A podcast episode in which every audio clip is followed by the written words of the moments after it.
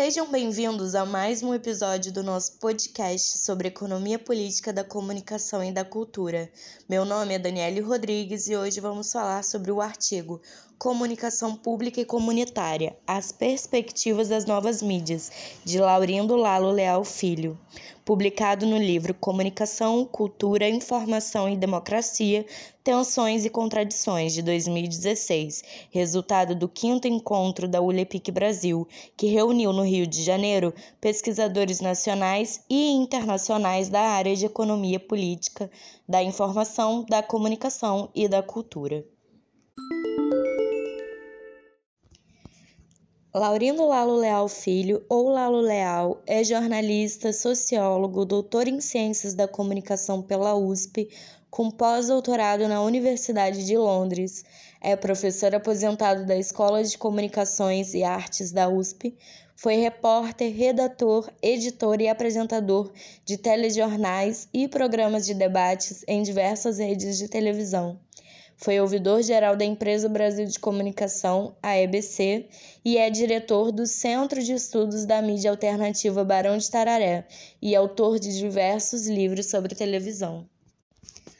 O artigo Comunicação Pública e Comunitária: As Perspectivas das Novas Mídias discute a comunicação no Brasil, a partir da comunicação pública e comunitária, enfatizando a necessidade de que esta discussão ocorra nos limites de uma política de Estado de amplo espectro social, que respeite os direitos humanos fundamentais, incluído neles o direito à comunicação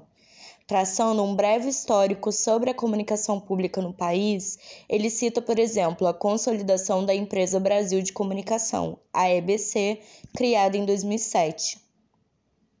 Laurindo Lalo Leal Filho ainda expõe as principais dificuldades para que se concretize plenamente o sistema público de comunicação no Brasil, além de esboçar um plano para trilhar o caminho do fortalecimento da comunicação pública, em que esta deve se consolidar como uma excelência em qualidade técnica, trazendo para os telespectadores um conteúdo que seja alternativo àquele veiculado pelas mídias comerciais, cabendo-lhe ainda o papel de realizar a crítica da mídia. Expõe ainda como deveria ser montada a grade de programação da rede pública de TV e como deve ser estabelecida sua relação com as novas mídias. O texto Comunicação Pública e Comunitária As Perspectivas das Novas Mídias faz parte de um compilado de textos que são resultantes de versões atualizadas de palestras e exposições realizadas ao longo do quinto encontro da ULEPIC Brasil, o capítulo Brasil da União Latina de Economia Política da Informação, da Comunicação e da Cultura, que foi realizado no Rio de Janeiro em 2014. A obra, que tem como título Comunicação, Cultura, Informação e Democracia, Tensões e Contradições, vem reunir artigos científicos que expressam o desafio de pensar a complexidade das questões que envolvem o campo da comunicação na contemporaneidade, articulando o campo da economia política de comunicação às suas diversas áreas de interesse, a partir de uma perspectiva crítica. O livro ele é articulado em duas grandes partes, sendo a primeira constituída por textos relacionados à afirmação da cultura e da cidadania, a partir de uma articulação de pessoas e grupos engajados em tais propósitos. Já a segunda parte do livro vem a trazer reflexões evidenciando aspectos políticos e econômicos relativos ao debate mais amplo, no qual setores e grupos de pressão se organizam a fim de buscar afirmar os sistemas de comunicação e cultura em bases mais democráticas. O artigo de Lalo Leal, ele é o terceiro capítulo da primeira parte do livro e trata da comunicação pública e comunitária na perspectiva das novas mídias no país, procurando reforçar a necessidade do debate sobre o modelo de Estado como indissociável das reflexões sobre o papel da comunicação. Dessa forma, o texto ele começa expondo a relação entre Estado e comunicação pública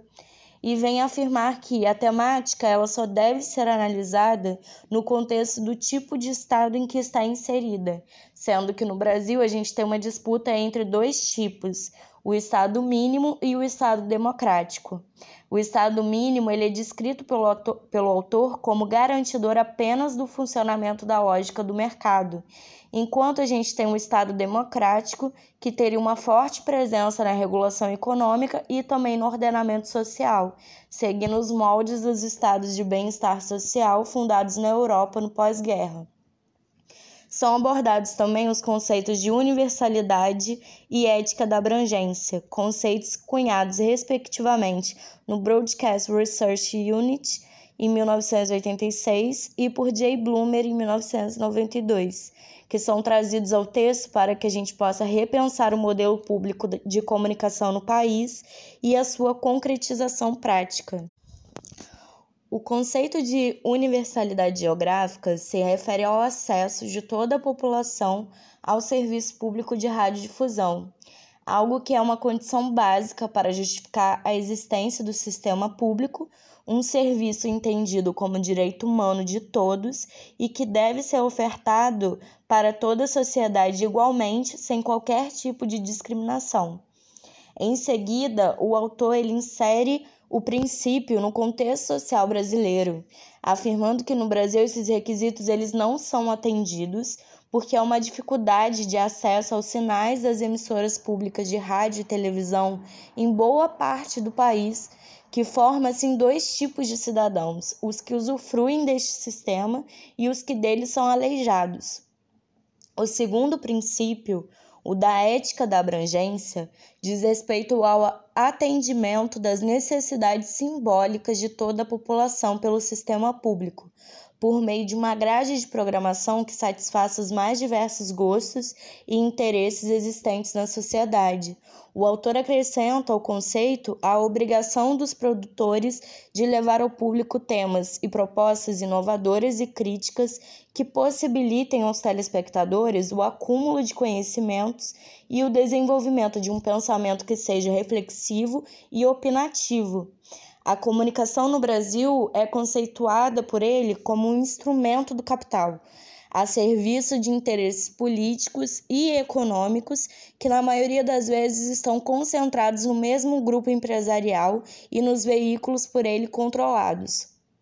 A ideia de que a comunicação é um negócio, como outro qualquer, estaria no imaginário da sociedade, o que obscurece a possibilidade de existência de alternativas a isso. O autor ele elabora a comunicação pública sobre uma ótica da complementaridade, devendo assim se constituir como uma alternativa aos meios comerciais e não mais como um complemento ao grupo hegemônico. A comunicação pública ela deve estabelecer padrões de qualidade, tornando-se modelo para as demais emissoras e, nesse sentido, além de oferecer um serviço qualificado aos telespectadores, deve também tornar o público capaz de exigir a mesma qualidade das emissoras comerciais.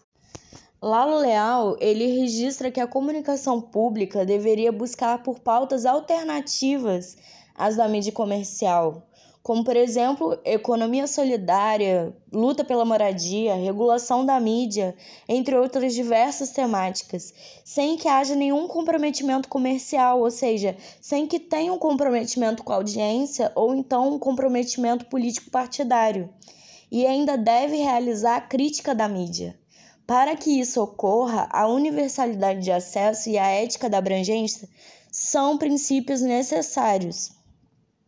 O autor, ele, ao introduzir o conceito de complementariedade, faz referência ao princípio da complementariedade dos sistemas privado, público e estatal, que consta no artigo 223 da Constituição Federal.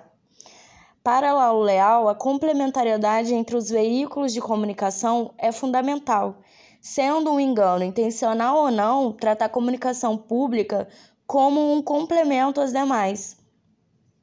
No texto, ainda são trabalhados os conceitos de monopólio comercial da comunicação, convergência midiática, jornalistização e audiência de armazenamento, tendo também como autores citados ao longo do texto Desmond Fischer, Jay Bloomer, Elson Faxina, Fernando Pacheco Jordão, entre outros.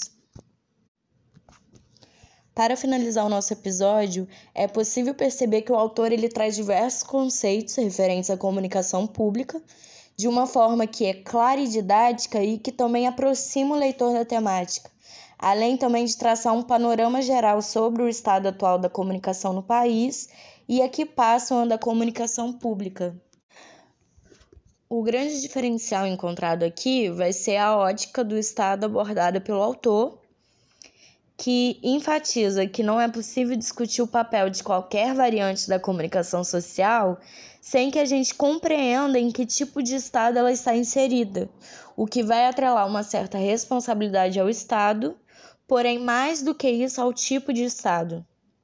Também foi elaborado um esboço de como pode ser construída a comunicação pública, expondo os problemas que impossibilitam sua concretização no Brasil. Né? A baixa qualidade do sinal, o acesso indisponível para parte da população entre outros problemas que vão ter uma relevância para a discussão da temática e que vão possibilitar uma construção coletiva de possíveis soluções. Assim como também a forma como o autor constrói este tipo de comunicação como uma alternativa ao sistema comercial e principalmente como um modelo de técnica e qualidade a ser seguido, o que o Laurindo Leal Filho vai vir a exemplificar com o papel desempenhado pela TV Cultura de São Paulo no início da década de 90.